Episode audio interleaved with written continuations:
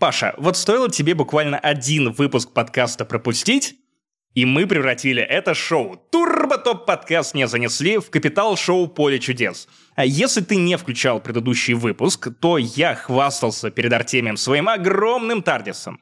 Сейчас, раз уж ты пропустил спешл по Доктору Кто, я решил, что это несправедливо. Нужно с тобой делиться контентом по твоему любимому сериалу, который ты так хотел, Ра- хотел по- обсудить. Ради всего человечества. О, эта книга по ради всего человечества. Нет, братан. Надо же. Нет, О, нет, нет, нет, нет. О. Видишь, что это? Видишь, что это? Утопия. Это огромный это том. Этот ю- Опять же, это ютуб-блогер этот, я его знаю. Мою голову. Да, да, да. Хутопия. Да, блогер, шоу делает, топ, респект ему. На самом деле, э, Санта в виде нашего друга и слушателя Юры Реутского, опять же, прилетел на волшебном самолете прямо из Англии, в этот раз уже не из Шотландии, и притащил мне новую книгу по Доктору Кто, которая выпущена была буквально неделю назад к 60-летию сериала. И это потрясающая энциклопедия. Я в целом не очень люблю энциклопедии и артбуки по играм, сериалам, фильмам и всему, и аниме тем более. А если бы это было «Я познаю мир» про Доктора Кто? Вот это сейчас олдскулы ну, ну, свело вообще у я, я хочу. Нет, я хочу, я хочу «Открой мир с Волли» по Доктору Кто. Там, кстати, даже концепция в целом примерно совпадает. Смотри, очень красивая обложка, но в чем особенность? Это книга, которая на самом деле могла бы заменить наш двух с половиной часовой подкаст, который мы урезали с большим трудом до двух часов. А когда обсуждаешь доктора, Паша, время идет незаметно. Да, Жаль, да, что да, тебя да, не было Я в Тардисе сидел все это время, можно... какал. Я, я, нас, я насрал вам в Тардис, понял? Оно внутри больше, чем снаружи. Короче, это реально очень классная книга, которая до сих пор пахнет Британией, еще не успела пропитаться грузинским духом, и она буквально поделена на разделы. То есть тут есть герои, злодеи, планеты, концепции, а, понимания. Самое прекрасное, что делает эта книга, она дает героям, о которых она рассказывает, рассказать о себе от первого лица. То есть, если это главы про доктора, то, разумеется, это главы, написанные от первого лица. То есть, например, первый доктор, а, тот самый старичок Уильям Хартнелл, а, он а, уже заранее журит Шути Гатву и говорит о том, что мокро у этого парнишки за ушами.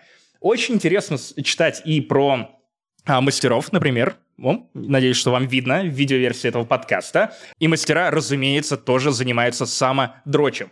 Если честно, возможно, это самый красивый подарок из э, книг и чего-то такого, что ты должен поставить на полку, который у меня когда-либо был. Я в полном восторге. Я не выпускаю эту книгу из рук вот уже, мне кажется, три или четыре дня. Я засыпаю с доктором Кто в обнимку. Я просыпаюсь э, с доктором Кто в обнимку, спрашиваю, вы что, мужчина, что вы делаете в моей кровати? Или женщина, кстати. Там на 13 раз повезло. Вот. Э, короче, Паша, я, всю я рад, что неделю, я установил всемирную... Я всю последнюю неделю был окружен докторами. Я типа, я не знаю, ты вцепился в этого какая реинкарнация? Он тебе как, подожди, он тебе что, он тебе перегородку носа, Тигран может быть, Сократович, это какая регенерация, это, Паша? Это, Расскажи, пожалуйста, это после это Теннанта первое, или до? понимаешь, вот с него все началось, уже потом все. Понимаешь, вот это вот типа, знаешь, как в этом меме про, э, типа, сначала он, Тигран Сократович, потом уже идет Теннет, Хуенет, все остальные, понимаешь, вот он здесь вот.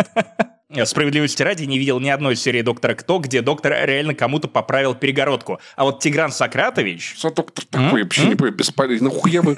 Ему, может быть, вы ждете, что там операция какая-то будет? Я не понимаю, пацаны. Да не будет, но очевидно уже. Вас наебали. Расходимся. Друзья, не расходитесь, потому что иначе вы не будете знать, что это... Турботоп подкаста дважды за один выпуск, я вам об этом напоминаю, не занесли. У микрофона, как всегда, я, золотой мальчик, э, наследник доктора Кто и Питера Капальди. Максим Иванов — это я, очень скромный, как всегда, а также Паша Пивоваров, мой верный спутник. С, нет, я этот, я, а... я спутник, понял, как в этом, как в «Друзьях». спутник такой. Помнишь, там у Росса был такой костюм, когда он типа, ну, как, как, как В костюме космической какашки. Да, блядь, это спутник, ну как ты не понимаешь, блин. Нет, чувак, что ты за человек такой? какашка. Итак, Паша, может быть, пояснишь нашим слушателям и зрителям, а, кто мы такие, что мы здесь забыли и что мы будем обсуждать? А кажется, обсуждать нам есть что. Дофига, дофига шоу-ноутов в этот раз. Мы с Максимом два черта. Сейчас будем вам рассказывать. У нас есть некоторые заметки на полях про Hogwarts Legacy и четвертый сезон ради всего человечества. У нас есть темы большие. У нас есть и ожидания от следующего года в рекламной рубрике, которую я советую не пропускать. У нас есть Invincible по лему. Пока я смотрю Invincible, который не по лему, ты смотришь Invincible, который по лему. Для тебя Полема, это, вероятно, это та самая жена, соседка из «Счастливы вместе». Паш, я тебя понял. Да. Ну, Ты литература вет и человек А культуры. я подсмотрел новый сериал про Годзиллу на Apple TV. Я прям, я, я, я чуть-чуть ёбнулся прям, совсем немножко. Хорошо, что сошло. Но прям вот было Паш, это давно. Короче, А что изменилось? Вау. Я очень-очень буду его рекомендовать, горячо советовать рассказывать, почему именно вам стоит обратить на него внимание. Максим расскажет про каких-то Марвелов. А Марвелы, мы же мы постоянно Марвелов обсуждаем. Что у нас? То Капитан Америка, то Железный Человек. Я тебе- Вот я, я думал, что я уровень э, злости, который у меня вызвала компания третий Modern Warfare, я просто уже не, не смогу никогда в жизни преодолеть, но потом выходит фильм Марвелы, который я посмотрел, мне даже понравился сериал про Мисс Марвел, я посмотрел его с удовольствием, но фильм, но фильм а, вынул из меня душу. Друзья, я вам адски не рекомендую вам его смотреть, но могу порекомендовать про него послушать у нас. Я объясню, что с ним не так. Все. А еще э, Максим смотрел «Голодные игры», баллада о змеях и певчих птицах. Максим, за- зачем голодные игры? Ты можешь покушать нормально, сесть поиграть. Зачем тебе вот эти голодные игры? Ну, Паш, закажи. у тебя опечатка, там холодные икры. Холодные Просто у меня икры. все, Замерзли? что ниже таза, стало холодеть. Я, я не знаю, я на Давай попросим. Акрама. Не помогает. Мне под 30 лет, Он чувак. привезет тебе классные, классные э, джурабы из, э, из э, Та- Таджикистана. Я вот их ношу, мне очень хорошо ноги согревают. Мы тебе привезем хорошие, хорошие носочки. Я понял примерно треть из того, что ты заявил. Друзья, если вы тоже, то самое время отправиться на Boosty и Patreon, потому что там Паша объясняет значение всех слов на свете. Особенно если речь идет про армянский язык. А, Паша, в этот раз ты э, рассказал, что с тобой происходило последнюю неделю. Это буквально... У нас есть подкаст Крипипаста, где мы зачитываем наши любимые ну, страшные истории и реагируем на них, но самую страшную историю Паша рассказал вне О, рамок этого да, подкаста. со- в разогреве. сопли, кровь, все дела. на А, нос. Кстати, да, если вдруг э, вы смотрите беспл- этот выпуск не на Patreon, не на Бусте, то разогрев тоже открыт и доступен на всех аудиоплощадках. Можете зайти, послушать на Бусте и Патреоне, он тоже будет как бы открытым как бесплатный пост. Можете приценить, если вам интересно, как у меня прошла операция, что было, что за наркоз, как это все. В общем, большой такой рассказ про вот эту мою больничную неделю. Очень интересно, мне кажется, многим из вас, кому уже за 30. У меня просто оторопь возникла в момент, когда Паша рассказывал, как после операции, едва живой, он буквально полз по коридору, первое, что он сделал, достал из заначки эльфбар. Да, и такое место, куда ходят, собственно говоря, э, эльфы, да, и пьют. Короче, ну что, забуримся к подкасту, расскажи, рассказываем интересные штуки, смеемся и грустим чуть-чуть совсем, да? В общем, это, а также многое другое в 291 выпуске подкаста от двух подкастье. Паша, ты все пропустил, на нагоняй, нагоняй. Меня и тебя, в общем, не занесли. Погнали. Итак, наша рубрика «Заметки на полях» в этот раз состоит всего лишь из двух пунктов, потому что у нас очень много жирных тем, которым хотелось бы уделить внимание, но при этом у нас есть две необязательные вещи, которые все равно приятно было бы проговорить. И вам, и нам. А, Паша, начну с того, что, скорее всего, вызовет некую отрыбь у тебя. Э, Нет, не эльфбары, мы это уже проехали. Мы с тобой поговорим про такую вещь, как Hogwarts Legacy. Это твой страх номер один. Твой страх номер два, поговорим про версию для Nintendo Switch. Гениально. Кто придумал вот это вот, вот это вот, возьмем вот это вот одно, которое как бы вот в это другое засунем. И интересно, что у нас может получиться? Как это вообще, как это Паш, должно это называется работать? секс. Э, нет, секс это э, Xbox. Вы меня спросите, Макс, э, зачем ты сейчас про очень старую игру, про которую в «Не занесли» уже был спешл? Если пропустили, нагоняйте, он получился очень душевный и классный. Зачем ты рассказываешь нам про отдельный порт на Nintendo Switch? Я с осторожным интересом наблюдал за ходом разработки Hogwarts Legacy для Nintendo Switch. Э, С одним из своих друзей я заключил пари, потому что я в начале этого года был уверен, что они отменят Switch-версию. На консолях и на ПК эта игра работала не очень хорошо, она очень требовательная. Она со скрипом шла на PlayStation 4 и Xbox One. Но каковы были шансы, что это все заработает на Nintendo Switch? Тут на выходных мне дали настоящий Switch OLED. Не знаю, благословение это или проклятие, но Hogwarts Legacy, если вам интересно, действительно работает на Nintendo Switch. Это магия. Это вне Хогвартса, буквально, в портативном режиме.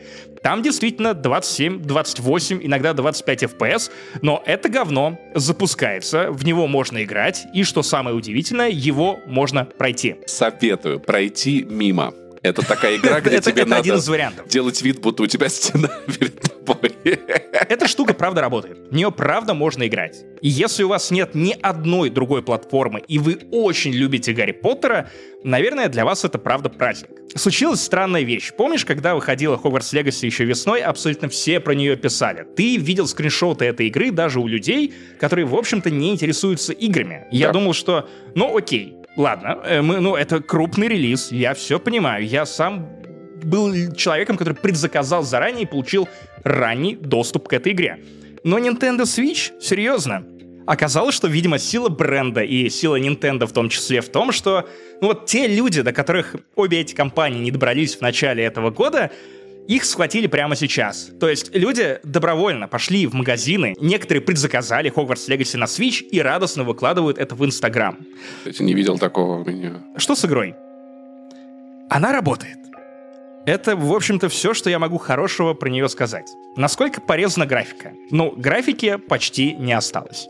Графику действительно очень сильно урезали. Это не то, что заметно. У тебя в какой-то момент, ну вот я поиграл в нее, наверное, минут 40, у меня минуте на 20 заболели глаза. И не каждая игра для свеча вызывает такой эффект у меня. Даже э, Ведьмак 3 меня, в общем-то, плюс-минус милого. Там даже, если кто-то не знает, есть у Nintendo версии такая особенность, что появляется маленький разработчик, и у тебя объекта забирает заднего фона, ты играешь, там летишь на метле, а разработчики маленькие их модельки ходят по лесу и елки, елки убирают, вот, чтобы их поменьше было чуть-чуть. Такая вот есть особенность. Слушай, это похоже на правду, потому что, ну, кто-то своровал полигоны, кто-то своровал вот все эти объекты э, за- заднего фона, кто-то возвел бетонную стену, чтобы ты не видел водопад, вот, ко- который был во дворе Хогвартса. Да какой водопад? А, Не было никакого украл все водопада. деревья, понимаешь? Кто-то спиливает нелегально деревья э, в, ле- в лесу рядом с Хогвартсом. Происходит просто какая-то отвратительная магия. Эти темные волшебники совсем охуели, мягко говоря. Самый главный прикол, самый главный прикол из того, что мне понравилось в этой видеоигре, красиво. Ну, то есть, замок красивый. Очень красиво. А, Другое дело, что там сюжета нет в этой игре, и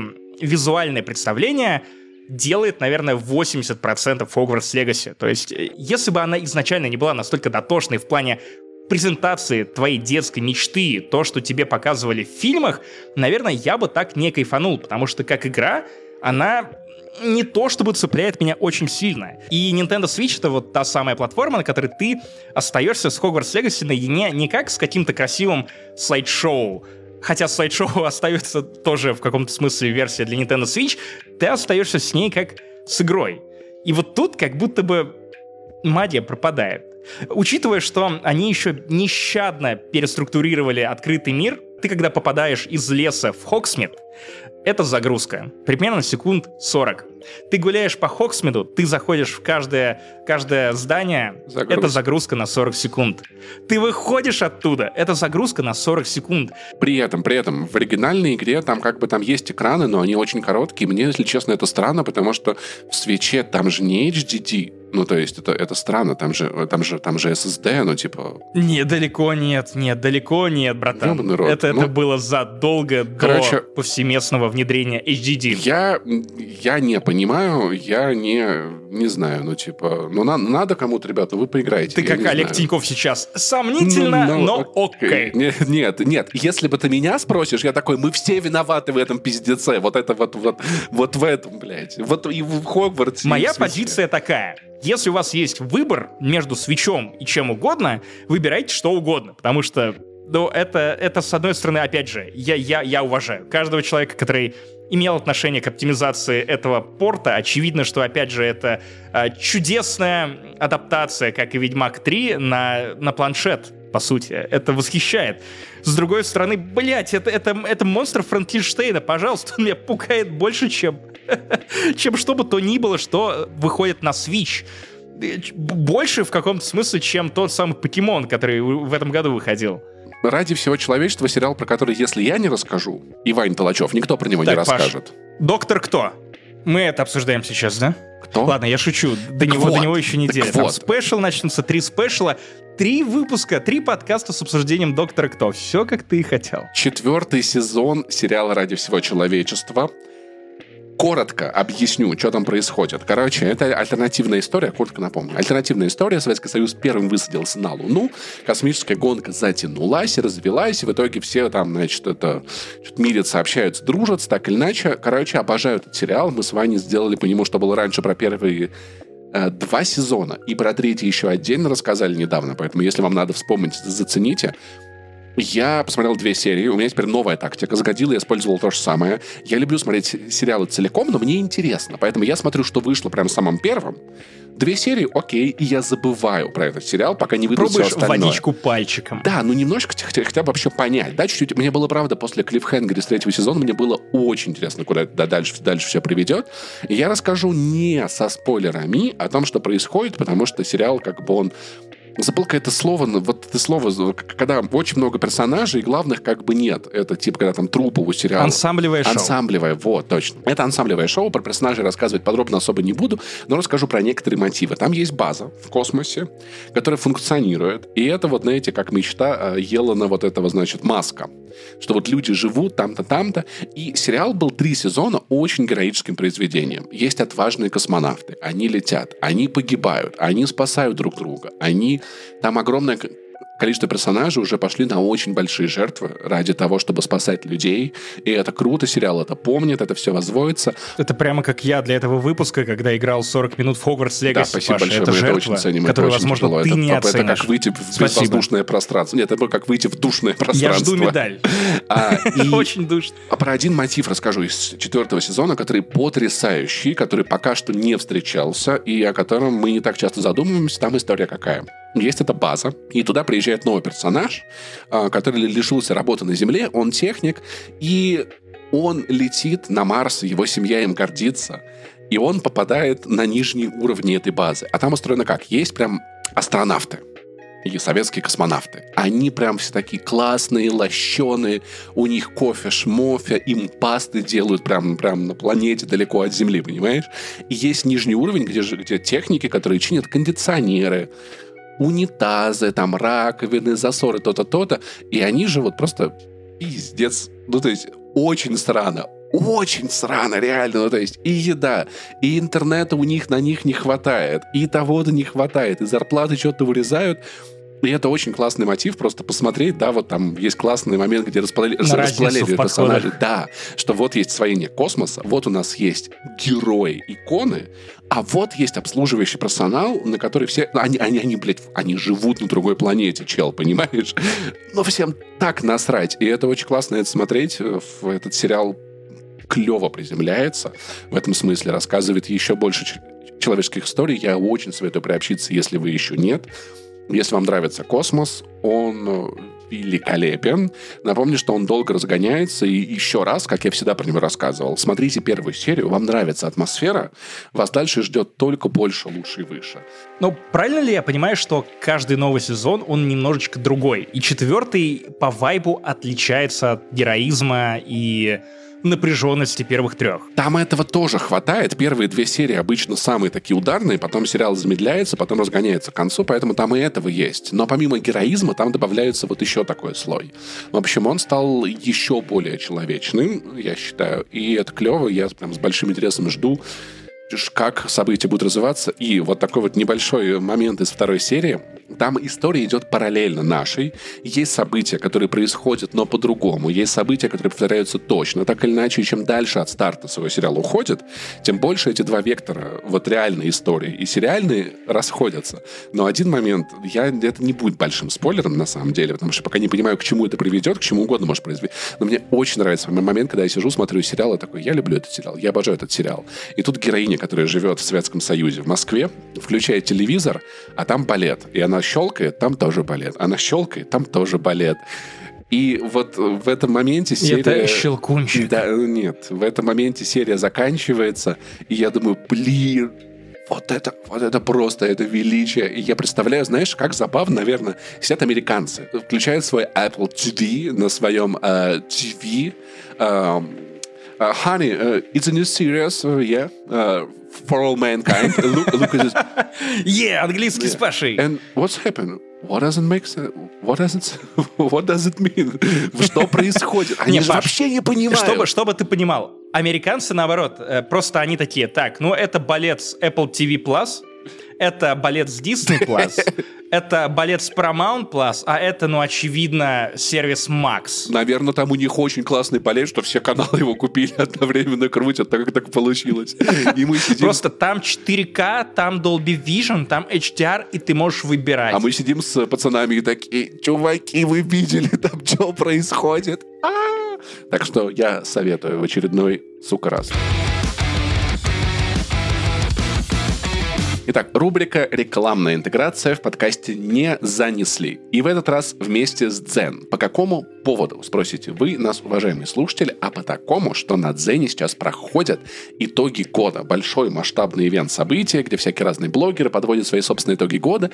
И мы с Максимом решили начать, но не с итогов, самого года, а с итогов того, что нас ожидает. Мы смотрим в будущее, вот так скажу, вот так скажу. Э, и что нас ждет в году грядущем, мы решили выбрать по две игры, самых ожидаемых, самых важных. Э, знаешь, что раздосадовало, конечно, немного, что в основном, основном-то сиквелы, конечно, в этих списках и какие-то продолжения. Да, когда мы с тобой составляли лонглист, у нас было около 18 тайтлов, и почти везде можно было найти или заметить в названии двойку. Или какое-то вот двоеточие из следующее название. Я надеюсь, что, может быть, будут какие-то внезапные анонсы в следующем году.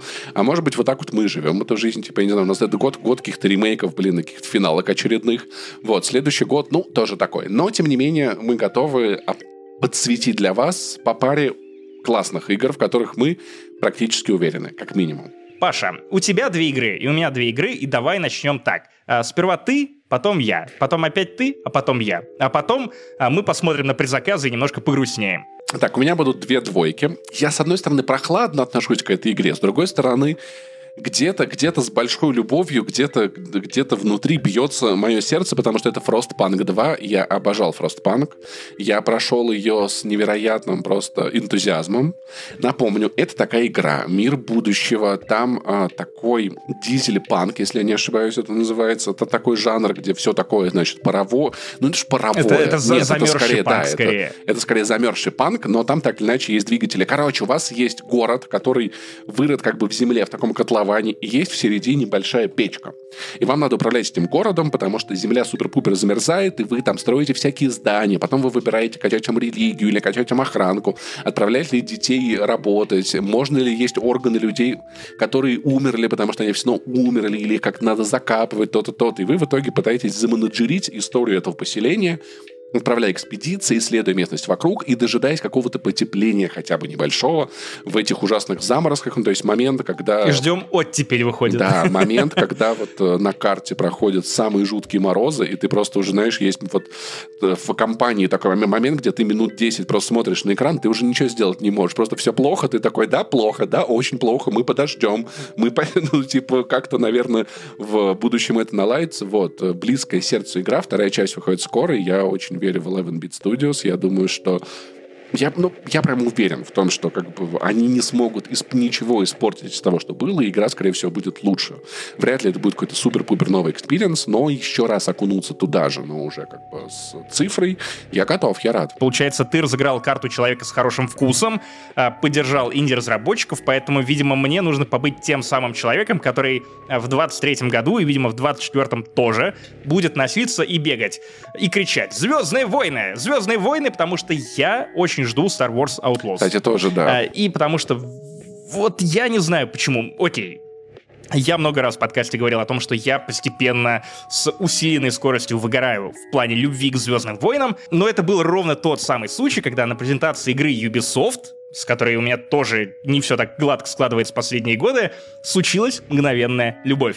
Знаешь, у меня не так много ощущений, когда тебе показывают буквально пару кадров, и ты понимаешь, что вот, это оно самое. Но когда главная героиня, разбойница, прыгает в свой корабль и просто улетает с планеты без загрузок, предзагрузок, до загрузок и просто мчит в космос, я испытал какой-то детский, щенячий восторг. И мне интересно, что, что это будет за игра. Потому что, кажется, у Ubisoft до этого ничего прям, ну вот, похожего не выходило. Это сюжетно ориентированная игра с ролевыми элементами, и я не знаю, у меня какое-то хорошее ощущение на этот счет. Опять же, я зарекаюсь заранее что-то хвалить по Звездным войнам, но вот в этом году у нас уже была прекрасная Star Wars Jedi Survivor. И чем черт не шутит, вдруг два года подряд классные игры по Звездным войнам. Тут сошлись как бы и Звездные войны, и Ubisoft, и, и ты такой, да, что может но пойти сюжет так? и ролевая игра. И, и, то есть я как бы я заинтригован, я жду, я люблю игры по Звездным войнам. В общем, я такой, мне вот так нравятся Звездные войны, типа играми. Ни кино, ни... Не, не, не. Только игры. Окей, мы отправились в космос, и я догоняю, потому что вторая игра с двойкой — это Helldivers 2. О, э, это вау. Я обожал первую часть. Мы с друзьями наиграли в нее очень много. Это от Arrow in the Head Studio. Такой кооперативный шутер с видом сверху.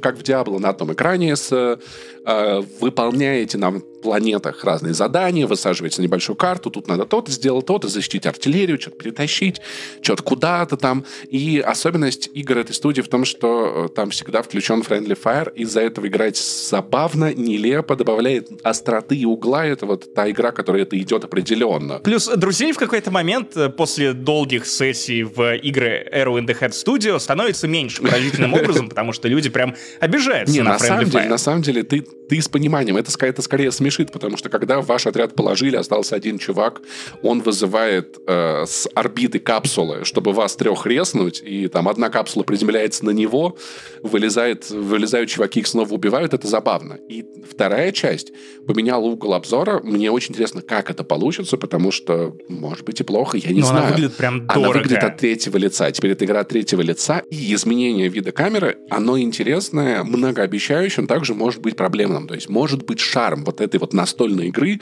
где все вот на одном, считай, листе А4 разыгрывается, он был ее сердцем. По-моему, этой студии еще ни разу не выходила игра с таким видом, то есть обе Маджики, они как бы выглядят как Helldivers 1, Helldivers 1, вот Helldivers 2. Надо сказать, надо сказать, что когда студия делает какой-то такой большой эксперимент, есть много пространства для того, чтобы налажать, но я дам шанс, я попробую и буду надеяться, что выйдет классно и не менее весело, чем в первый раз. Паша опять выбрал сиквелы, поэтому теперь мое время э, сыграть в гребаного умника, потому что мой второй выбор одной из самых ожидаемых игр 24 года необычный. Это небольшой издатель. Это небольшая студия. Это выходцы из CD Projekt Red, что теперь, кажется, становится каким-то нарицательным названием. Помнишь, раньше все были выходцами из студии BioWare, теперь все поуходили, такое ощущение, из CD Projekt Red. Никто не делает новых Ведьмаков и Киберпанк, а все основали собственные студии. Я не знаю, слышал ли ты что-нибудь про такую замечательную и интригующую заранее игру, как Тавматург? Ни разу, если честно. Первый, первый раз. Первый раз от тебя О, услышал. Мне кажется, что я сейчас смогу ее тебе продать очень коротко. А, она должна была выйти в декабре этого года. К сожалению, не сложилось, а может быть и к лучшему, потому что игру успеют э, полирнуть, она выходит теперь в феврале 24-го. Я думаю, что это скорее, учитывая релизы, опыт релизов игр CD Projekt, это скорее хорошие новости, что игру немного отложили, чтобы ее да, доработать. мы к этому уже да, Короче, привыкли. тут для меня все поженилось. Мое любимое городское фэнтези, скрещенное с эм, исторической подоплекой. Российская империя. Польша, Варшава, которая находится в составе Российской империи. При этом ты играешь за тавматурга, человека, который может общаться и наводить мосты с потусторонними личностями. Это ролевая игра с изометрическим видом, а, немножко в сторону диска Elysium, но скорее это просто вот какая-то обманка. Очень прикольная боевка, а, очень прикольные механики, и кажется, она, ну, по крайней мере, разработчики обещают сделать ее довольно нелинейной. Я вспоминаю сразу и Вампир, и кучу-кучу других квестов из Ведьмака третьего, в частности, линейку с Кровавым Бароном. И я думаю, что если они сохранят вот эту интонацию беспрекословной жесткости, жестокости, и которая при этом... Темноты. Ну, ну, то есть, да, что как будто бы это РПГ для взрослых, для людей, которые хотят э, посмотреть на рассуждения на серьезные темы, потому что одновременно у тебя в одном городе и солдаты, и беженцы, и затюканные поляки, которые пытаются выживать в этой Варшаве, Мне кажется, что будет интересно. И в частности, Варшава в играх в целом встречается не то чтобы очень часто, и это интересный сеттинг. Плюс у меня сразу приходит на ум э, книга «Адепт» польского писателя Адама Пшехшты, который тоже про Польшу, тоже времен Российской империи, тоже Мади, только там скорее это похоже на сплав Ведьмака и Пикника на обочине. В общем, все, что связано с игрой Тавматург прямо сейчас у меня вызывает восторг. Я понимаю, что это дебютная игра этой студии, и что угодно может пойти не так, вплоть до оптимизации, и я уже пробовал демку на Steam Deck, и работала она отвратительно, но что поделать, надеюсь, что они все докрутят. В любом случае, выглядит очень любопытно, и для меня Тавматург как будто бы может стать одним из самых залюбленных и неочевидных. Ну или она выйдет на консолях. Да, это тоже, но опять же, это не гарант того, что игра будет хорошо согласен, работать. Согласен. В общем, Тавматург выглядит привлекательно, интересно, и как будто бы в плане того, что я вижу в ростере на 24 год, как будто бы самый неочевидный, но несправедливо недохайпленный релиз. Поэтому свой второй голос я отдаю именно этой ролевой игре. Вот такие у нас ожидания следующего года. А если вам хочется больше почитать про итоги года текущего... И посмотреть тоже. Ролики там тоже есть. То на Дзене итоги года гейминг. Посмотрите, классный автор рассказывает о своих любимых играх, о своих открытиях, разочарованиях от этого года и о своих ожиданиях от 24-го. Например, можете почитать блог Nintendo, We Love Games, Retro Gamer или навигатор игрового мира. И в целом, в Дзене вы можете найти контент на любые темы, от лайфстайла еды до гейминга и путешествий. Почитать, посмотреть эксклюзивные видео по проекту «Итоги года», по ссылке в описании просто переходите по этой ссылке, потому что итогов года много не бывает, надо сказать. Мы уже тоже на подходе. Итак, как вы уже могли понять, темы в этот выпуск были выбраны вручную. Темы в основном две. Это космос, Опять же, Invincible ради всего человечества, Марвелы, плюс это поляки. Мы уже обсудили Тавматург, и вот теперь мы подходим к полякам, а, которые разработали Invincible, студия Starford по мотивам книг другого поляка Станислава Лема. Наверное, у всех плюс-минус стоял вот тот самый шкаф советский, дряхлый, на котором есть золотая коллекция фантастики, где Станислав Лем, братья Стругацкие и много-много-много других писателей. К сожалению, в моей квартире, в которой я рос, не было такой золотой полки, у меня не было доступа ни к Стругацким, ни к Лему, поэтому я добрался до него только сейчас. Я страшно разочарован. Я, я, я жалею, что мне не показали это в детстве. Несколько лет назад я посмотрел «Солярис». Ну, то есть это правда, это, предупреждаю, это смотрится тяжело, потому что это кино старое. Оно очень медленное, оно слишком медленное. Там буквально есть сцена в начале фильма, где Короче, главный герой едет в машине, и как бы из машины с -с снимал Тарковский в Японии хайвей. И камера просто, это 8 минут, я не прикалываюсь, а один как бы, это один и тот же кадр, статичная камера, как машина едет по хайвеям. И логика была в том, что он показывал советским людям какой-то очень далекий, супер навороченный мир, потому что хайвеев не было, а там какие-то 500 уровневые. А я смотрю, и я такой... Э, я, я начал перематывать. Я перематывал этот фильм, я отвечаю. Но история, правда... Ты начал разгоняться. Концепция интересная. Я советую вот, вот приобщиться. Это единственное, как я с Лемом пересекался за все это время, если честно. Я последние годы, если честно, игнорировал твердый sci-fi, который более внимателен по отношению к науке. Он не пытается звенеть перед тобой ключами и вкидывать внезапные сюжетные повороты. Это вот, как ты описал Солярис, это очень медленные книги, в которых очень много моментов, которые не всем покажутся интересными. Это описание научных изысканий, это описание планет, а, описание фауны, а, причем как будто бы немного научно задокументированное. И Invincible — это приквел книги «Непобедимый» Станислава Лема. А, я узнал о том, что это приквел уже после прохождения игры, поэтому прямо сейчас э, у меня наконец-то открылась уникальная возможность прочесть книгу и попробовать посмотреть, насколько это хорошо складывается в, в единую цельную историю, а если сначала ты поиграл в игру и только потом пошел смотреть, читать, вернее, что происходит дальше. А, читать книги до того, как вы поиграли в игры, это незаконно, у вас будут проблемы. Если что, вы так делаете, напишите нам в комментарии, мы настучим на местные правоохранительные органы, где бы вы ни жили, в какой стране. С этим надо что-то... Сначала игры, потом уже книги. Я стучать не буду. Когда я ем, я глух и лем. А я барабанщик. Воу-воу-воу! Короче, а, что такое Invincible? Invincible — это игра, которая получила смешанные оценки прессы, но при этом очень много игроков отзываются о ней совершенно восторженным образом, и я среди них. Invincible, возможно, это мой самый любимый симулятор ходьбы а, со времен Firewatch. Это игра, которая в какой-то момент дает тебе почувствовать собственное одиночество на каком-то еще более опустошающем и пугающем уровне, чем тот же Firewatch, когда ты один блуждаешь по этому лесу. Блин, а то мне этого по жизни не хватает. Супер-пупер. Вот это. Пойду поиграю в игру, нахуй. Вот это. Ого, можно почувствовать одиночество. Ну, а тут, тут понимаешь, Тут это выдумка. Потом ты выключаешь игру и сталкиваешься с этим в реальной жизни, и ты, по крайней мере, понимаешь, что с этим делать. Тебе нужно связаться с астрогатором, э, значит, э, объяснить ему свою ситуацию. Он тебе подскажет, что делать. Потом ты достаешь свой локатор и ищешь ближайшего живого человека. Это то, чем ты занимаешься в игре Invincible от студии Star Wars. если общем, что. Давай сразу. Вот, тебе не надо собирать 10 хуйни, чтобы скрафтить собиратели хуйни, чтобы собрать 100 нет, хуйни. Нет, нет, нет, нет. Ни в коем случае. Слава богу, иначе бы я не стал в это играть. Это симулятор ходьбы и иногда езды. То есть ты буквально очень медленно ходишь по довольно недружелюбной э, песчаной планете Redis 3, на которой каким-то образом ты потерял сознание, а ты, вернее, ты играешь за астробиолога э, по имени Ясно. Тут могла бы быть интеграция Ясно, если бы мы потерпели хотя бы один выпуск.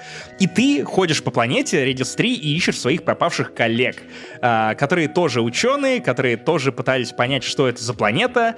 Интрига в целом, почему вы после завершения успешной исследовательской миссии оказались на этой планете, почему астрогатор настоял на том, чтобы вы пошли и изучили эту планету, Ой, которая выглядит видел, не то чтобы полной жизни. Угу. Вот, кстати, я пришел к выводу, что а, помнишь наш давний спор про чужой завет? Да. Который меня очень бесил тем, что люди постоянно, которые якобы ученые, снимают там свои скафандры, шлемы, а, вдыхают воздух, не обращают внимания на локаторы. У меня был небольшой спор про это в Твиттере, да. Invincible — это чужой, который показывает, что происходит с реальными учеными, как они себя ведут в подобных условиях. Э, Invincible, понятное дело, гораздо более тонкий в плане того, ну, там они действительно говорят как ученые. Их действительно неприятно и не слишком увлекательно слушать, потому что, это знаешь, они говорят, ну, как Вадим Елистратов монологами. Только там все не про 4К, там все про э, строение, биологию, фауну. И вот это все. При этом там бросаются интересные вещи, и ты можешь понять из этого, что происходит на этой планете. А, но конечный итог все равно тот же самый, что и в «Чужой завет». Ну вот и То все, есть да. длинная подводка к тому, зачем тебе нужно снять шлем, подышать воздухом, который вроде как и подходит для дыхания, но при этом а, он, э, прямо скажем, не сделает тебе хорошо в долгой перспективе, то есть, ну, два часа у тебя есть, потом уже пизда, братан. И, возможно, из-за того, что они прям так усиленно объясняют, что происходит в голове у этих ученых и почему они лезут в самое пекло, на которое ты еще и можешь влиять, я понял, что это даже в каком-то смысле хуже. Если вот в чужой завет просто дурачки, то тут умные люди, которые намеренно лезут в залупу, потому что, ну, а если я не полезу в залупу, то в залупу не полезет никто, и мы ничего не узнаем об этой планете. В чужой завет они не дурачки, они просто люди, потому что я, когда лежал вот в больнице эти два дня с этими тампонами в носу, я совру, если скажу, что у меня не было мысли самому попробовать их вынуть. Ну, типа, если бы рядом со мной не было врачей, я на неизвестной планете, я такой, это очень плохая идея, но я так за... я заебался, я, я сделаю просто это. Я, это тупо, но я очень сильно хочу подышать носом нормально, поэтому я могу понять этих ученых очень сильно, Максим. Я при этом, кстати, не знаю, рекомендовать ли тебе эту игру. Геймплея в ней немного. Это правда симулятор ходьбы. С другой стороны, в какой-то момент ты понимаешь, что в этом и смысл. Главная героиня очень устала. Ее очень помотало на этой планете. Она очень медленно идет и бредет по совершенно пустынному пейзажу. Единственный ее собеседник по большую часть игры — это астрогатор, э, с которым она связывается по рации. Тут нет квестовых элементов почти. Ты время от времени достаешь разные локаторы, ты пытаешься сориентироваться по своим записям в научном журнале, ты исследуешь чужие базы, ты слушаешь чу- чужие записки и время от времени ездишь на вездеходе, потому что карта в игре в какой-то момент становится прям большой. Ну, на мой взгляд, даже некомфортно большой, потому что, ну, очень она большая, и ты при этом очень медленно передвигаешься даже на вездеходе. Но, опять же, в этом смысл. А в Invincible немного игры, она очень медленно разгоняется, но при этом build-up того, что происходит на этой планете, то, насколько логично разматывается эта тайна, эта загадка, а, то, насколько в какой-то момент ты оказываешься инвестирован в этих героев, ну, мое уважение. Я вчера, я, возможно, вы заметили, что я менее бодрый, чем обычно. Дело в том, что я до 5 утра играл в Invincible, и я просто не мог отложить свой Steam Deck. К сожалению, просто не мог, а, потому что слишком интересно, слишком увлекательно, и со мной происходит такое нечасто. Между сном и видеоиграми я стал чаще выбирать видеоигры, но Invincible — это ровно тот случай, когда, во-первых, я и заинтересовался Станиславом Лемом. Я захотел после прохождения игры немедленно узнать, что будет дальше. Это тоже ничего себе. Плюс Invincible преступно красивая. Пожалуйста, не играйте в нее на Steam Deck, версия оптимизирована очень так себе. А, поиграйте в нее на PlayStation 5 или на Xbox. Там невероятные виды, они пустые пустынные, но очень красивые, особенно на телеках с HDR, а еще ретро-футуризм. Ну, в общем, Дюна, короче. Не то чтобы Дюна, это ретро-футуристика, в которой авторы еще и вдохновлялись советским дизайном кораблей. И это очень сильно видно. И иногда это приводит к ну, к тому, что ты просто задираешь ебало вверх, потому что ты не можешь насмотреться на одну махину, которую тебе в какой-то момент показывают в игре. И дизайн костюмов, дизайн оружия, дизайн э, кораблей. Тут он не похож на то, что мы видим в современном sci-fi прямо сейчас. Э, он немножечко напоминает вот эти постеры, наверное, комиксы американские sci-fi 60-х, 50-х. И визуально это, ну, я не знаю, мне очень понравилось. Я очень доволен, что я узнал об этой игре, о студии Starward, а, что обратил внимание на Invincible. Если вы тоже цените в играх сюжеты, если вы готовы дать им э, побыть скучными ради того, чтобы стать крайне увлекательными чуть позже. Если вы любите книги, тем более если вы любите Лема, обязательно попробуйте Invincible. Это прям одна из моих любимых игр в этом году. Мы будем подводить свои итоги года. Обратите внимание, выглядит красиво и интересно, а еще у нее есть русский язык, потому что такая игра, где мало геймплея, надо много еще, и по-английски слушать и переводить. Я, наверное, вот такое не вывез бы, было бы тяжеловато. Попробуем, попробуем. Паш, попробуем. вот не знаю, понравится ли она тебе или нет, ты любитель геймплея. Нет, не только. Да подожди, ну типа, а сколько? А Firewatch я сколько играл? А сколько есть уже в Баннер Сагу? Я, ну, типа, не обязательно, не обязательно. Хороший сюжет меня тоже увлекает. Если бы я так любил геймплей, Альф Протокол я в жизни не прошел бы, понимаешь? Вот и все. Вот и факт. Это вот правда. тебе факт, да. Ну и Horizon тоже, возможно. Так, ну что, от одной к фантастике к другой поговорим про гигантских ящериц, драконов, динозавров и всякое прочее. Я, если честно, люблю фильмы про Годзиллу. Ты любишь фильмы про Годзиллу? Я не смотрел ни одного, по-моему. Серьезно? Прости, пожалуйста, я, я обожаю sci-fi. Я обожаю монстров и фильмы ужасов, но, если честно, мне трудно представить чудовище, на которого мне было бы более поебать, чем Годзилла или остальные, или сам жанр кайдзю.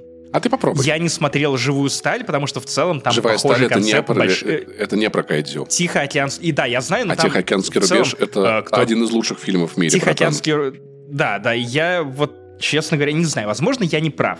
Но при этом я смотрел трейлеры э, сериала э, про монарха от Apple TV. Для меня, во-первых, удивительно то, что Apple TV вкидывает баб теперь и в такие сериалы. И он выглядел прям, ну, любопытно. Очень-очень-очень советую тебе, ну, хотя бы попробовать вкатиться. Ну, Мне кажется, Тихоокеанский рубеж и вот этот монарх — это прям отличные моменты, чтобы по- попробовать, дать себе шанс вообще. Типа, как это все работает, не работает. Я очень кайфую от того, как этот сериал разгоняется. Ну, то есть обычно как бы там, типа, ты ждешь такой, сейчас Годзилла такая будет, «Ва!» там что-то появится, ходит, уничтожает, но здесь это все появляется очень эпизодически. Не совсем то, чего я ждал. Я такой, сейчас, сейчас будет, сейчас будут монстры. И я такой, а, монстр это мужик, который на две семьи жил. Вот это да, вот это монстры, вот это я, вот это прям мразь. Вот не то, что это Годзилла ебаная. Короче, там очень интересный замут. Девушка, э, японка, выросшая в Америке, после смерти своего отца, находит у него э, в ключи от квартиры в Токио. И документы на эту квартиру, приезжают туда, и там находят вторую его семью. И там есть молодой пацан, ее лет, и такой, типа, это мой батя, нет, это мой батя, нет, это мой батя. Я такой, вот это Годзилла против Конга, вот это охуеть. Самое-самое большое. Если честно, это звучит как завязка ситкома. Mm. То есть, воу, теперь у нас один батя, и мы живем на две страны и на два города. Ту-ту-ту-ту-тун. Ма, кто в семье монарх? Ту -ту -ту -ту -ту, как, э, кто в доме хозяин? Их батя работал в очень непростой какой-то организации, мутно непонятные, делал какие-то стрёмные делишки, которые вот эти вот его двое детей, внезапно обретших брата и сестру, начинают расследовать и пытаться в этом разобраться. В этом мире Годзилла уже нападал на Сан-Франциско, город, город ужасно пострадал, и вот эта девочка, вот главная героиня, да, э, японка. Насколько же я понимаю, это буквально та же самая вселенная, что и в фильмах про Годзиллу, то есть они соединены, Мне... и эта организация, в частности, появлялась Наверно. в этом кино. Честно говоря, знаешь, последние фильмы про Годзиллу были настолько ебучие, что я, я, я, я, не, я не помню, что там было, кроме, ну, Годзилла красиво дралась с Конгом, было нормально. Главное, что я вынес из этих фильмов э, по обсуждениям в Твиттере и э, из разговора с коллегами, то, что они зачем-то к пиздилову Годзиллы и с другими монстрами, и Кинг-Конгом в том числе, зачем тогда сняли там какую-то семейную драму. И вот там типа люди, ученые и прочее, похуй, покажите, как они дерутся красиво, чтобы здания такие типа... Прикол таких фильмов в том, что тебе как бы, чтобы показать что-то очень большое, тебе надо показать что-то очень маленькое. Тебе надо прикипеть к этим людям, чтобы потом когда они стоят рядом с гигантской Годзиллой, ты больше за них переживал. Ну, то есть самое важное, что есть в хороших фильмах про Годзиллу, это ощущение масштаба. У Гильермо Дель Торо получилось это передать в Тихоокеанском рубеже, поэтому это великое кино. И Годзилла тоже как бы к этому, ну вот этот вот монарх на наследие тоже к этому подбирается. В чем прикол? Вторая сюжетная линия, их всего две на данный момент они перемежаются. Вторая сюжетная линия про другую японку, исследовательницу, которая с двумя американцами, военными ученым, в степях Казахстана ищет какие-то непонятные штуки и находит гигантских тараканов. И что происходит дальше, вообще непонятно. Это последнее, что я хотел бы найти, если честно. Если честно, они тоже как бы не это искали в итоге, Потому что, сказать. чтобы истребить гигантских тараканов, реально тебе нужен гигантский мелок Машенька. Потому что... Я не знаю, они такие не делают. Космический просто, он со спутника сбрасывается, да, из сериала For All Mankind, да. А прикол в том, что эти две сюжетные линии, которые как бы перемежаются, одна чуть более, ну, то есть люди не в теме, пытаются найти какую-то, значит, тайну, да, и разобраться в чем-то. И есть люди, которые в теме пытаются найти что-то еще. Мир населен большим количеством существ, то есть это не только Годзилла, надо сказать. Начинается сюжет вообще там с какого-то супер непонятного мира, где гигантский паук дерется с гигантским крабом. Очень красиво, надо сказать, сделано. Бабок в это, в это вбухано. Круто. По трейлеру это видно. Я прям, если честно, если бы мне в кинотеатре показали и сказали, что это сериал, я бы очень косо посмотрел на этого человека такой, да какой это сериал, это выглядит как крупнобюджетный, прям крупнобюджетный блокбастер для кино. Годзиллу показывают, э, как сказать, э, флешбэками, что тоже выглядит круто. Что еще очень круто, Курт Рассел. Черт подери, Курт Рассел вообще красавчик. Вот, то есть увидеть его было очень приятно в тех обстоятельствах, во всем в этом. И что меня очень впечатлило в сериале, это две сюжетные линии, они переключаются в самых интересных местах. Только вот эти герои доходят до какого-то момента, и тебя кидают в другую сюжетную линию. И знаешь, обычно это бывает так, ты такой, да блин, я так хотел узнать, что там будет, а теперь мне про этих смотреть. Но в этом сериале оно работает по-другому сцены переключаются, я такой, блин, так интересно, чтобы... Блин, ну у этих тоже вообще-то очень интересно. И я, если честно, мне трудно вспомнить, когда две сюжетные линии на один сериал были одна интереснее другой. И каждое приключение ты такой, нет, ладно, давайте сюда. Потому что обычно это пишется как э, сюжет уровня А, э, сюжет уровня Б и сюжет уровня С. И если сюжет уровня С не работает, всем поебать. И обычно уровень А — это то, зачем ты должен следить. Б — это то, что, в общем-то, ты можешь пропустить, но все равно стоит поглядывать. Там относительно стараются. И С — это то, на что ты забиваешь. Если они хакнули эту историю и вместо А и Б и С у них просто А и А или Б и Б, вау, охуенно. Они безумно интересные, красиво, загадочно. Я, в общем-то, если честно, на большом хайпе. То есть, если он начинается так, если его медленный старт настолько классный, я ожидаю, что дальше, когда история разгонится, будет еще интереснее. И знаешь, какая-то безумно лаконичная и простая история. Опять-таки, она совершенно не перегруженная, И мне, как человеку, которому бывает трудно запомнить, что происходит, кто куда, я могу прямо сейчас пересказать все, что происходило сцена за сценой в этом сериале. То есть он так четко двигается, не отвлекаясь ни вправо, ни влево, рассказывая последовательные истории, что это очень-очень увлекает. Я поймал состояние потока. Это необычно. Потому что, опять же, вот то, о чем я упоминал в начале нашего обсуждения «Монарха», то, что последние фильмы в этой вселенной э, Годзиллы и Кинг-Конга, они, они не вывозили сюжетные линии про людей. Вот про маленький масштаб. При этом, насколько я понимаю, тут тебе интересно сразу все. И история монарха, и Годзилла на фоне, и две сюжетные линии про людей. То есть все, что нужно было сделать, чтобы оживить эту киновселенную, нужно было просто отдать ее Apple, у которой, кажется, какие-то совершенно безумные стандарты качества, и они не могут сделать просто ёба блокбастер ну, для потому, телевизора. У них Знаешь, есть, как кольца власти. У них есть видеть. Ну, типа, давай как бы, пожалуйста, не забывать, что... Ну, это было самое начало. Это было самое начало. Монарх безумно, э, безумно стильный. Я советую приобщиться. Сам я буду ждать выхода всех остальных серий. Я потерплю. Нормально. Я никогда не тороплюсь. Хочу. Потому что когда две эти закончились, я такой, блин, я бы так и сидел, и сидел бы. Сидел, сидел, и смотрел бы, и смотрел бы. Поэтому я потерплю.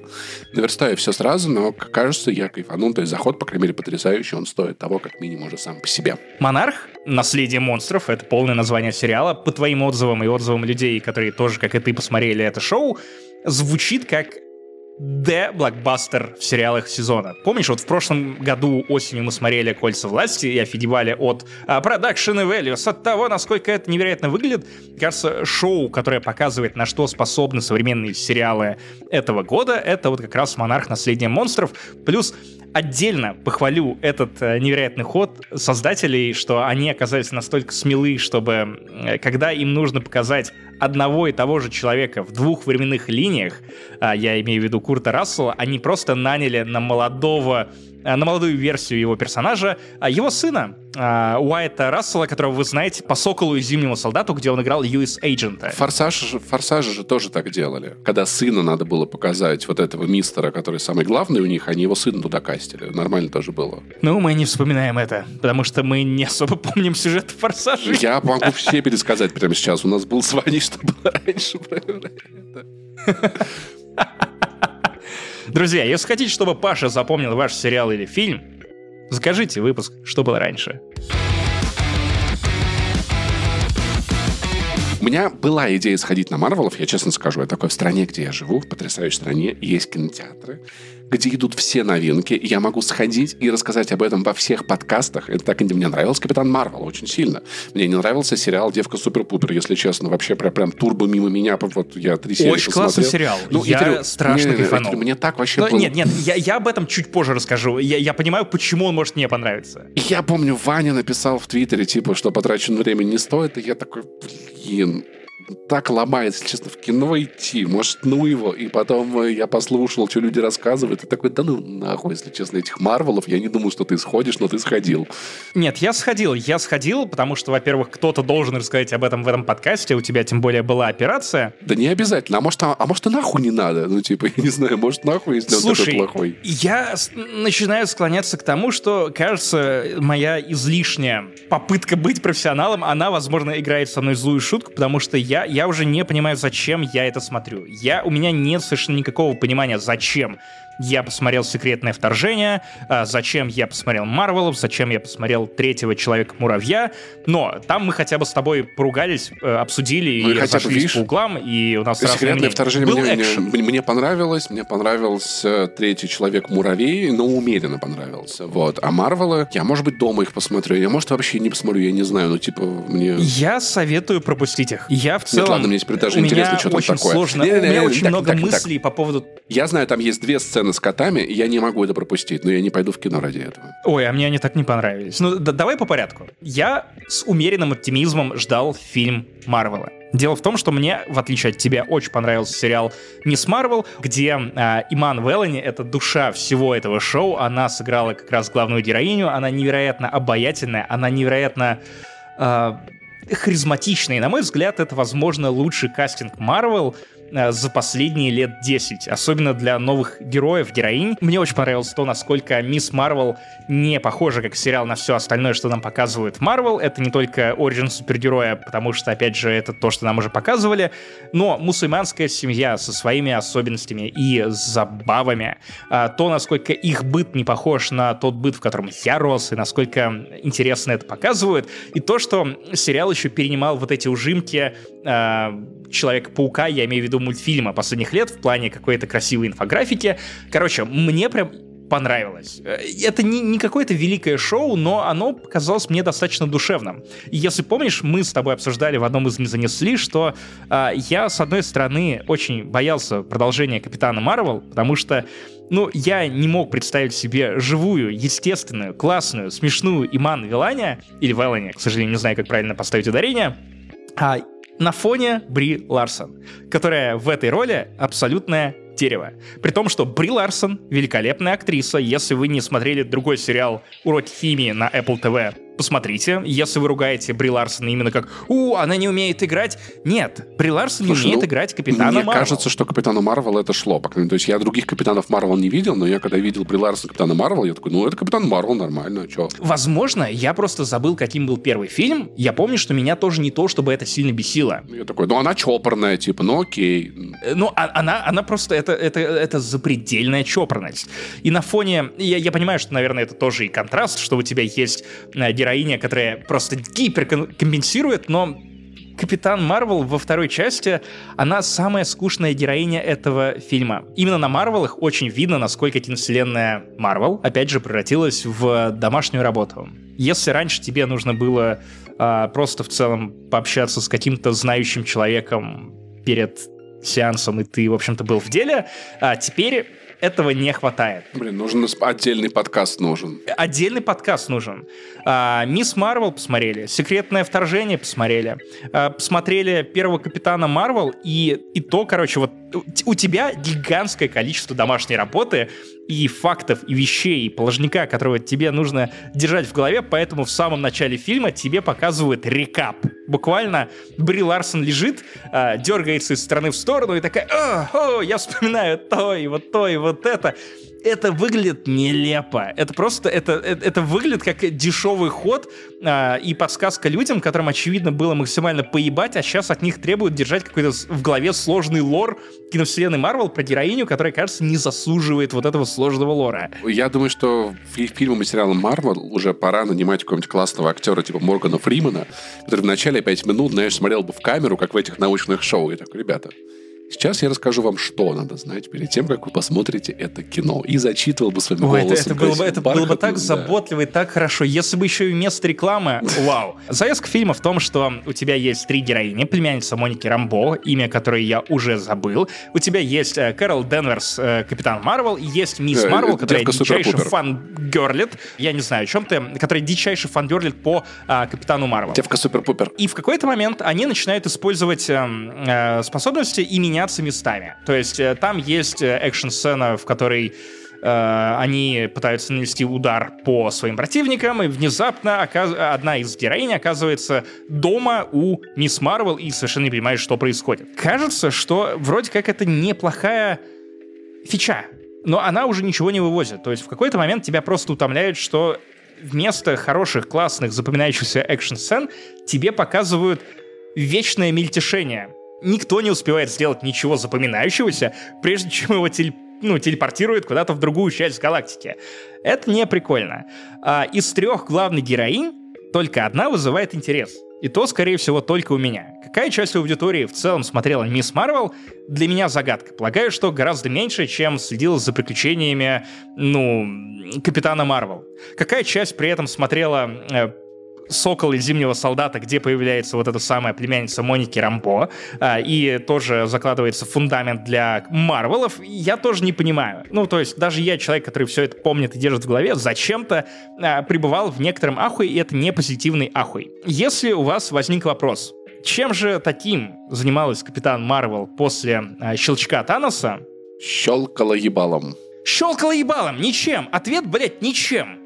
А, ну, то есть она в какой-то момент, кажется, с, затусила на планете пение, э, не знаю, не знаю, не знаю, ничего интересного не происходит. Самое удивительное то, как э, фильм работает с довольно тяжелыми темами. Если вы помните, Паша, сейчас это к тебе в первую очередь, Капитан Марвел в конце первой части совершила геноцид ну, уничтожение э, высшего разума, которое привело к, скажем так, э, очень неприятным последствиям для одного конкретного народа, который, который она не стала исправлять.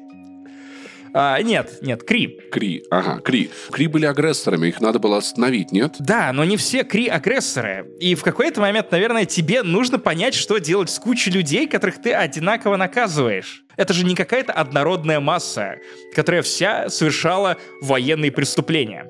В фильме звучит охуительная фраза, если я правильно ее запомнил. Может быть, я как-то неправильно читал, конечно, но в какой-то момент капитан Марвел говорит, блин, я, кажется, совершила геноцид.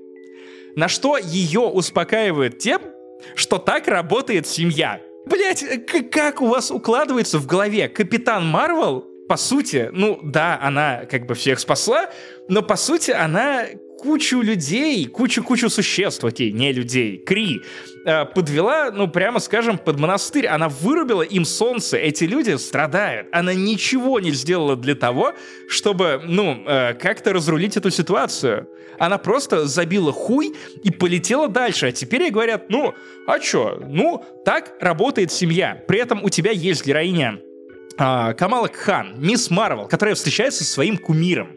И, по идее, довольно интересным развитием событий могло бы быть, ну, если бы авторы придумали линию разочарования, если бы они поняли, что Капитан Марвел на самом деле э, мягко говоря, не настолько пиздатая, как выглядит на постерах. Если бы у Капитана Марвел был твиттер, наверное, Камела девку Суперкупер разочаровалась бы в ней быстрее. Да, я понимаю, о чем это. Ты просто смотришь на это и не можешь поверить своим глазам. Особенно в финалу, в котором выясняется, что весь фильм, весь второй фильм завязан на том, что люди, э, геноцид, над которыми она ну, совершила, пытаются вернуть себе какой-то нормальный уровень жизни. И она пытается снова вбить их в землю, победить эту главную злодейку, которая хочет сделать Кри великими снова. И в конце выясняется, что на исправление той э, мягко говоря, щекотливые ситуации в конце первого фильма, ей нужно 30 секунд. 30 секунд и все. Фильма бы не было. И ты понимаешь, что эта мразь не просто такая, типа, да, я совершила кучу военных преступлений, я еще и могла сразу же это, блядь, исправить. И, я не знаю, пойти, э, начать делать, совершать, э, завести трибуналы, начать разбираться, я не знаю, привести галактическую Блин, ты полицию, хотел посмотреть фильм про... Марвел тоже про, есть. Про трибун...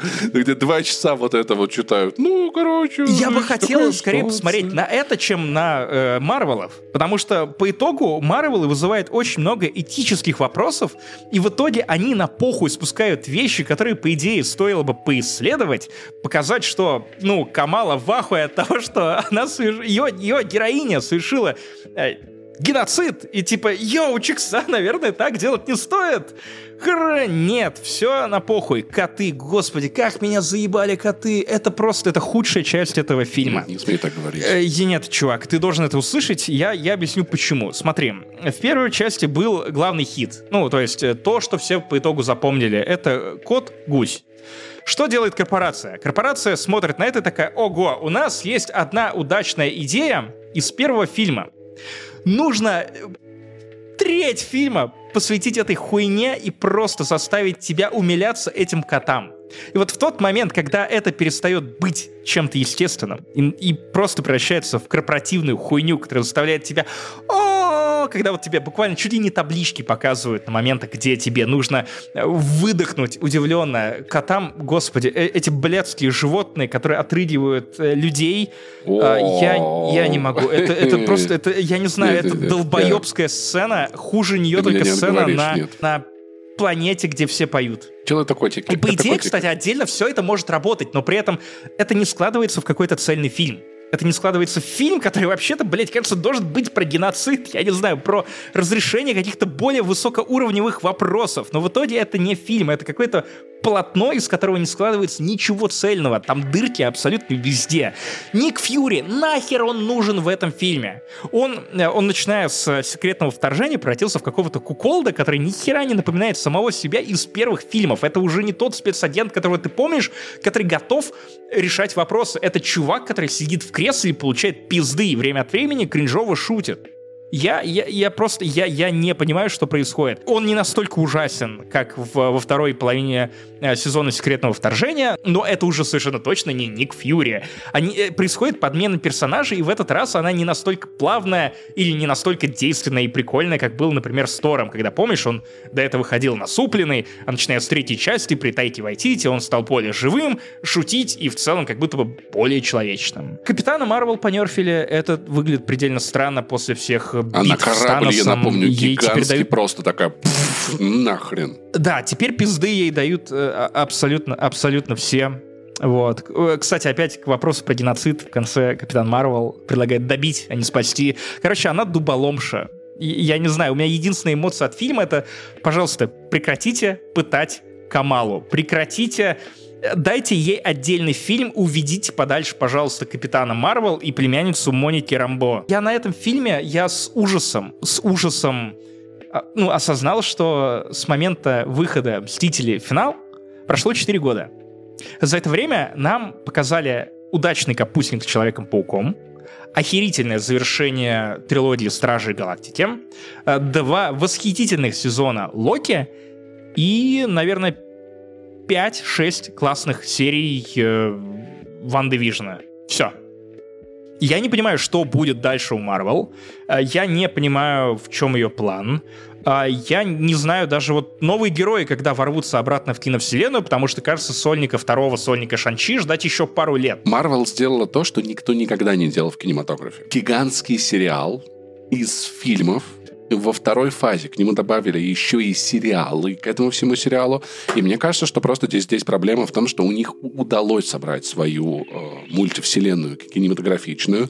И заметь, никто, кроме них, не смог этого сделать. Никто, ни одна живая душа. Это очень круто. Но, мне кажется, особ... особенность в том, что у Марвела не было никакого примера, как надо и как не надо, что делать с этим после. То есть им действительно в какой-то мере повезло, да, ну то есть много разных путей было, они, их был правильным. Не потому, что они знали, что, что так надо, а потому, что они пробовали, да, ну то есть это было первооткрывательство.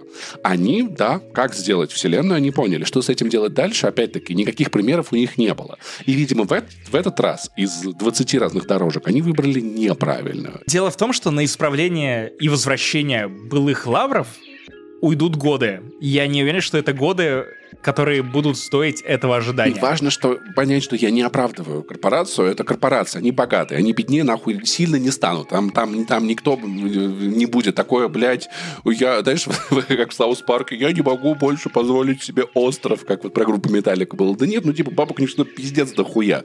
Ну хорош, ну хватит уже, ну остановитесь, да? Но просто я понимаю, что это действительно большая да, дорога, по которой никто до них не ходил, где наломать дров, ебать, как легко, да. Мы следили за этими фазами. Я до «Мстителей» пропустил только «Человека-муравья» первого и второго. Я недавно их посмотрел и такой, правильно нахуй сделал, что пропустил в целом, как бы, ну, типа, и без этого понятно, и не то, чтобы я кайфанул от этих фильмов. Вот, и это была не проблема. А сейчас действительно очень много всего, очень много перегруза, очень много контекстов, которые сводятся, правда, очень плохо. Так очень много проходника. Мне кажется, что в этом ключевой момент. Но опять-таки, ну, вот заранее не всегда понятно, что проходняк, что нет, но да, оно есть. Мне кажется, что здесь не хватает действительно новых героев с интересными историями. Потому что, ну, типа, ты можешь вкатиться в Капитан, Капитана Америку, несмотря на Железного Человека, вполне себе. Вот еще, кстати, претензия, которую я слышал много про Фьюри, что он не такой, какой он был в «Секретном вторжении». Ну, то есть мы видим, как персонажи перетекают из фильма в сериал, из сериала в фильм, и здесь он ведет себя одним образом, тут он ведет себя другим образом, и это сбивает с толку. Это как вот этот вот танкер Ever Given, знаешь, то есть очень легко поймать этот парусный эффект, въебаться в берег, и очень тяжело эту хуйню развернуть потом. Вот и мне кажется, у Марвел что-то вот такое тоже. Но есть некая ирония. Помнишь, когда мы все выбирали хором после премьеры очередного фильма Марвел, о, новый лучший фильм Марвел. Теперь стрелочка повернулась в другую сторону, и теперь мы каждый раз выходим с эмоцией новый худший фильм Марвел. Я хотел бы посмотреть на их э, фантастическую четверку. Я любил этих героев. Ну, типа, это хороший шанс дать популярных, но новых людей, да, супергероев в эту франшизу. И Люди X. Да, и вот это, мне кажется, могли бы быть те две вещи, за которые могли бы начаться отдельно и потом вклеиться в основную историю. Может быть, это сработало бы хорошо, в общем, будем ждать. Но, как факт, надо отметить, да, что, типа, Marvel уже какое-то время это не знак качества, это не бежать в кино, а типа, ну, посмотрим, может быть, может быть, дома скачаю. Я правда думаю, что я, пос- я пос- посмотрю в домашнем прокате Марвелов, я не собираюсь идти на это в кино, нахуй вообще. И мы переходим к главной теме этого выпуска, а именно обсуждении голодных игр. Э, двоеточие. Баллада о змеях и певчих птицах 2023 год. Если честно, я для себя в этом году переоткрыл голодные игры на фоне перепросмотра «Сумерек» и некоторых других франшиз вроде «Форсажа». Голодные игры, которые я упустил, мне кажется, в то время, когда они выходили. Я посмотрел их три года назад. И я не кайфанул три года назад так, как кайфанул прямо сейчас при перепросмотре со своей женой Леной, которая еще и поясняла и показывала, на что смотреть. Это чит. Чувак, это страшное кино. Это страшное кино, которое, скорее всего, прямо сейчас тебя разъебет гораздо сильнее, чем если ну, бы ты понимаю, смотрел да, эти там фильмы такие очень в моменте. Диктатура, тирания. К сожалению, да. там есть некоторые моменты, которые пугающе воспроизводят то, что случилось, например, в Беларуси пару лет назад. Вплоть до истории с Протасевичем, пропагандой, э, иллюстрацией того, как все это работает. Для меня голодные игры всегда были Янг Адалтом, который не слишком умный, но при этом достаточно зрелищный, чтобы удерживать внимание многих людей. При этом он не настолько про любовь, чтобы собрать вокруг себя хейт-коммуну, как это было с «Сумерками». Для меня это всегда было франшиза где-то посередине. Сейчас я посмотрел четыре части и понял, что даже те фильмы, которые меня подбешивали в моменте просмотра три года назад, сейчас они раскрылись для меня с какой-то невероятной стороны, и по итогу я от этой франшизы кайфанул, ну, так как, наверное, даже не должен бы, был кайфануть.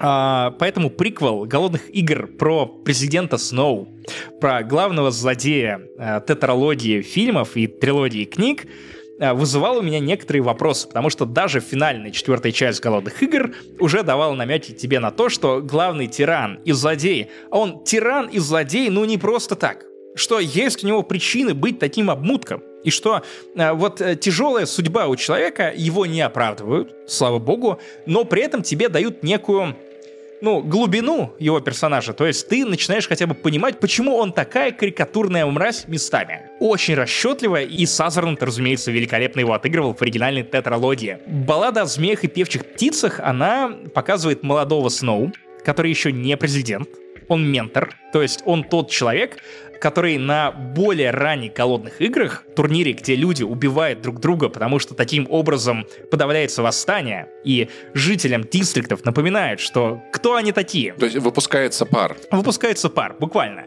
А, приквел меня заинтересовал ровно вот этими двумя моментами. Тем, что это приквел про Сноу, и мне было интересно, насколько его попытаются оправдать и тем, что это ранние голодные игры, которые еще не настолько зрелищные, как то, что нам показывали в фильмах про Титнес, где еще нет вот этого элемента шоу. Вернее, он есть, но он все еще в зачаточном состоянии. И при этом общее состояние людей, которые участвуют в этом турнире, оно гораздо хуже. Если честно, я думал, что баллада о змеях и певчих птицах это будет просто еще один приквел, сиквел, который просто покажет тебе очередные голодные игры и каким-то образом вплетет в него президента Сноу. Не президента Сноу на тот момент. Нет, чувак. Это фильм, который идет почти три часа. Он очень точно делится на три эпизода, на три главы. И это фильм, который по концепту и задумке совершенно противоположен тому, что мы видели в тетралогии голодных игр. Если там персонажи поддерживали концепт, они не были слишком глубокими, они просто показывали тебе то, как работает тирания, как работают а, подобные мероприятия, где люди, которые не испытывают друг другу очевидной ненависти, должны внезапно, ну, сломить себя и начать убивать. Потому что если они не начнут убивать, они начнут умирать. Баллада о змеях и певчих птицах, она наоборот. Концепт поддерживает персонажей. Если честно, самая слабая часть этого фильма — это голодные игры. Ну, то есть, да, тебе интересно посмотреть на то, э, какими они были очень-очень много лет назад, задолго до Титнес, и это совершенно ужасное зрелище. Как и в книгах это описывалось, многие люди умирали до начала голодных игр или во время голодных игр даже не от оружия, не от э, рук других игроков тупо от э, дизентерии, от туберкулеза, от других болезней, от того, что они не доедали. А, у тебя всего лишь одна локация, а не гигантский лес с островом. У тебя гораздо менее смелые гейм-мастера, которые э, дизайнят э, всю вот эту смертельную арену. И при этом у тебя есть молодой Сноу, который оказывается ментором. То есть... Э к нему присылают э, одного из жителей дистрикта, он его пестует, советует, как вести себя на, на поле королевской битвы. И, э, ну, в целом, пытается время от времени помогать, типа присылает дронов с водой. При этом, опять же, технологии вообще не те. Ты не можешь просто прислать дрона с водой. Это э, старая техника, поэтому дрон вполне себе может уебать э, твоего ставленника. То есть, ну, ты, ты, ты не можешь нормально ему управлять. Он просто летит, и с этой бутылкой воды а, она еще может разбиться, и то есть никто не попьет и, и умрет от обезвоживания, например.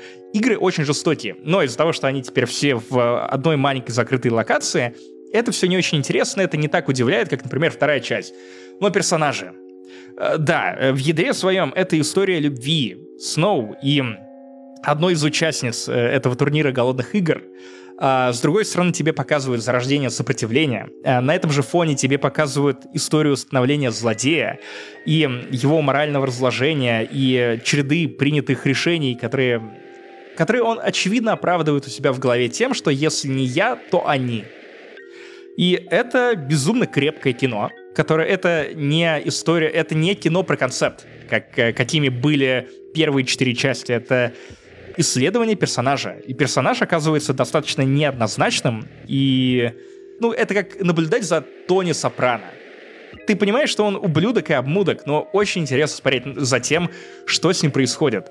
И, если честно, голодные игры тебе показывают, и насколько тягостно наблюдать убийство людей, которые в целом готовы вцепиться друг другу в глотки, потому что, опять же, если не они, то их, и затем, как подавляется воля целых районов, которые вместе могли бы заниматься чем-то более, я не знаю, созидательным, это, это тяжело. Э, у меня был еще такой прикол, что в Грузии не показывают этот фильм на английском, мне было любопытно, насколько я пойму это кино, если со мной будут общаться в основном средствами киноязыка. То есть я не рассчитывал на то, что я сейчас приду на э, новые голодные игры, и все, весь фильм каким-то чудесным образом будет э, состоять из слов, которые я знаю. Тити, Гога, Зроха, Парки Минда. Ори Парк, Парки Минда, да-да-да, вот это все. Нет, внезапно там дофига всего. Я с удивлением под конец фильма осознал, что я, не читавший оригинальную книгу, ну, понял, наверное, процентов 60-70.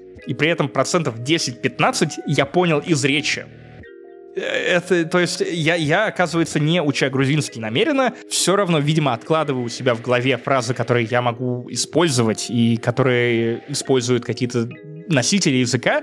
И в итоге за три часа фильма, как будто бы я получил гораздо больше языковой базы, чем когда я слушал, как а, Лена занимается с репетитором, например. А ты еще телек посмотри грузинский, вот эти, что, найди там каналы в интернете, вот так вот будет. «Голодные игры», новый приквел, стоит посмотреть хотя бы ради актерских работ. Все невероятно великолепны, это удивительные попадания в образы. Питер Динклейдж тут даже не главная звездочка. Питер Динклейдж тут даже не главная звездочка, хотя он играет э, местного гейммастера, который в целом придумал все вот эти испытания. А, Том Блит э, в роли э, не президента Сноу великолепен и абсолютно я, я уже ожидаю всякие фанфики.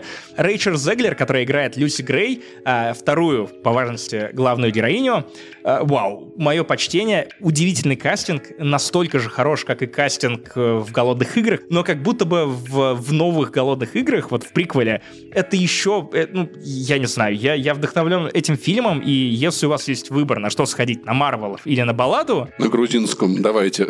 Даже на грузинском это прекрасно работает. Чувак, я единственное, о чем я думал эти три часа, о том, что очень жаль, что нет э, издания, которому я мог бы доверять относительно рецензий фильмов, которые, ну, показывали бы в каких-то понятных измерениях, насколько у меня запотеет жопа, потому что на, на четвертый час этого фильма у меня запотела жопа просто максимально. Я не знал, куда деть ее просто. А, по- по- я сам попробуй виноват. талик. Да, я отрастил. Талик. Паша, вот сейчас э, обращение прямо к тебе, потому что ты, ты, ты любитель, ты любитель. Если ты ничего не знаешь про голодные игры, Ничего. иди и сходи, посмотри приквел Нет. про певца-шамана. Оно, оно прям стоит того. Голодные игры всегда были достаточно хорошими фильмами. Они, они не просто ну, норм. Они прям хорошие. Там есть что вынуть из этих фильмов в плане смыслов и каких-то рассуждений. И сейчас как будто бы ты, Паш, вот зная тебя и твои склонности к подобного рода контенту, ты получишь максимум удовольствия. Тебе надо это посмотреть. Я не пойду Тебе в кино. надо посмотреть это. это. надо, и это надо куртку надевать. кино Мне- нет. Посмотри дома. Посмотри дома. Мы наконец-то добрались до шатаутов. Простите, давненько их не было, потому что мы погрязли в спешалах. Мы очень стараемся делать для вас разнообразный контент, э, чтобы ложка была к обеду. Поэтому простите нам наш простой, мы справляемся. Поэтому люди, э, патроны и бустеры, Патронье и бустье. пат- пат- патроны Мы и живы благодаря вам, ребятники. А. Ну я прям точно вообще. Без шуток, э, совершенно точно. Друзья, как обычно, наша добрая традиция. Паша зачитывает имена этих достойнейших людей, которые помогают подкасту «Не занесли» не умереть в муках.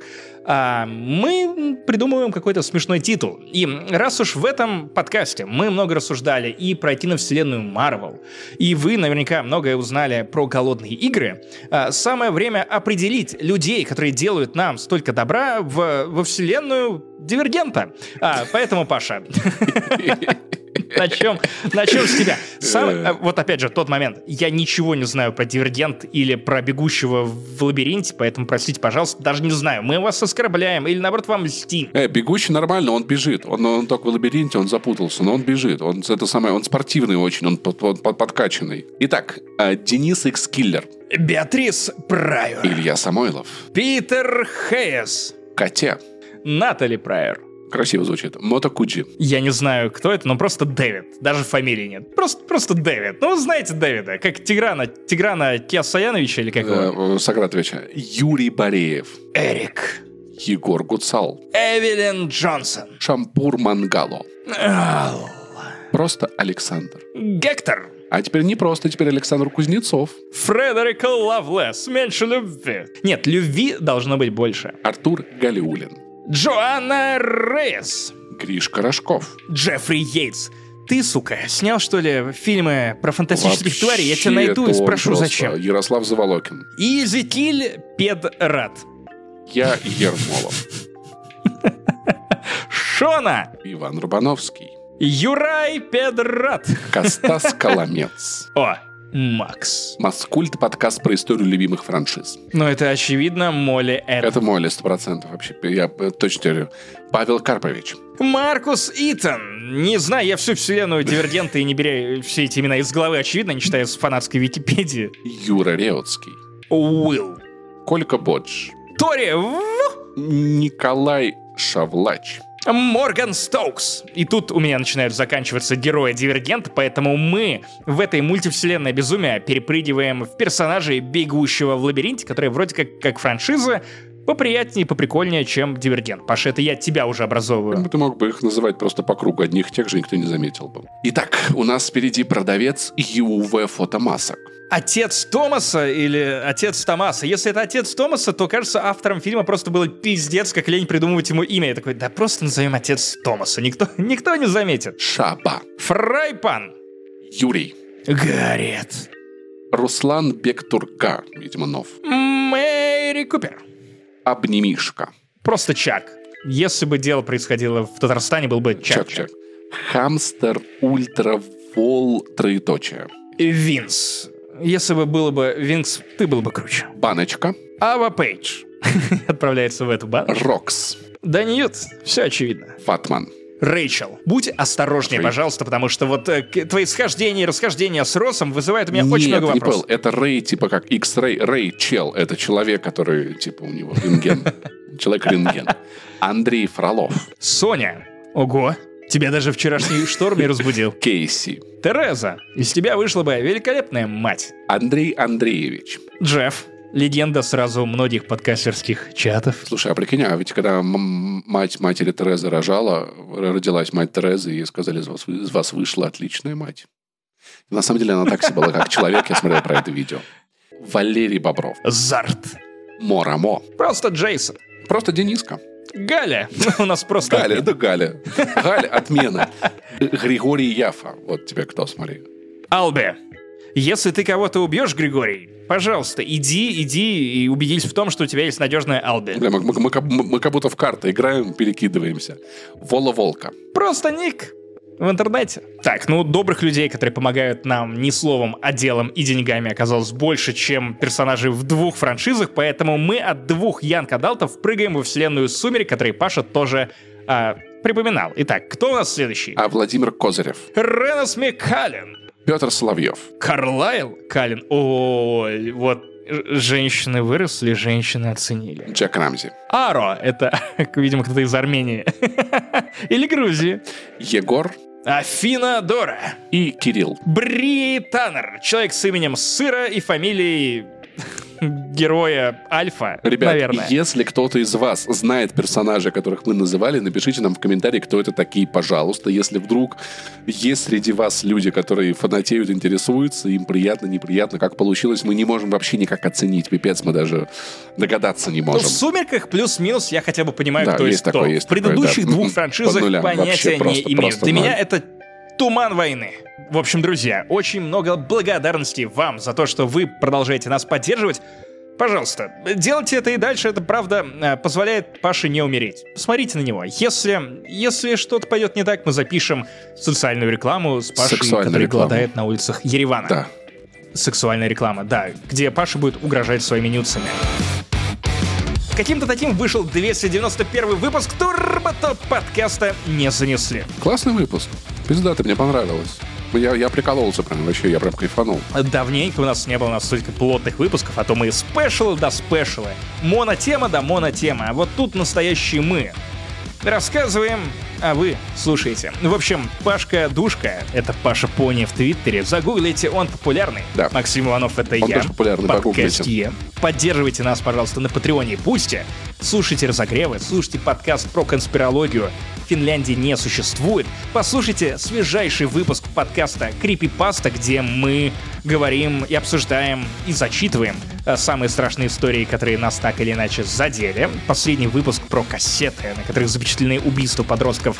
Э, тизер был в одном из недавних выпусков, мне особенно понравился. И классный спешл про Человека-паука, где мы сюжет разбирали вместе с Ваней, обсудили прям за час все, что мы думаем про эту игру со всеми спойлерами. Если прошли, подключайтесь. А также чат Яма с хуями, куда вы можете попасть.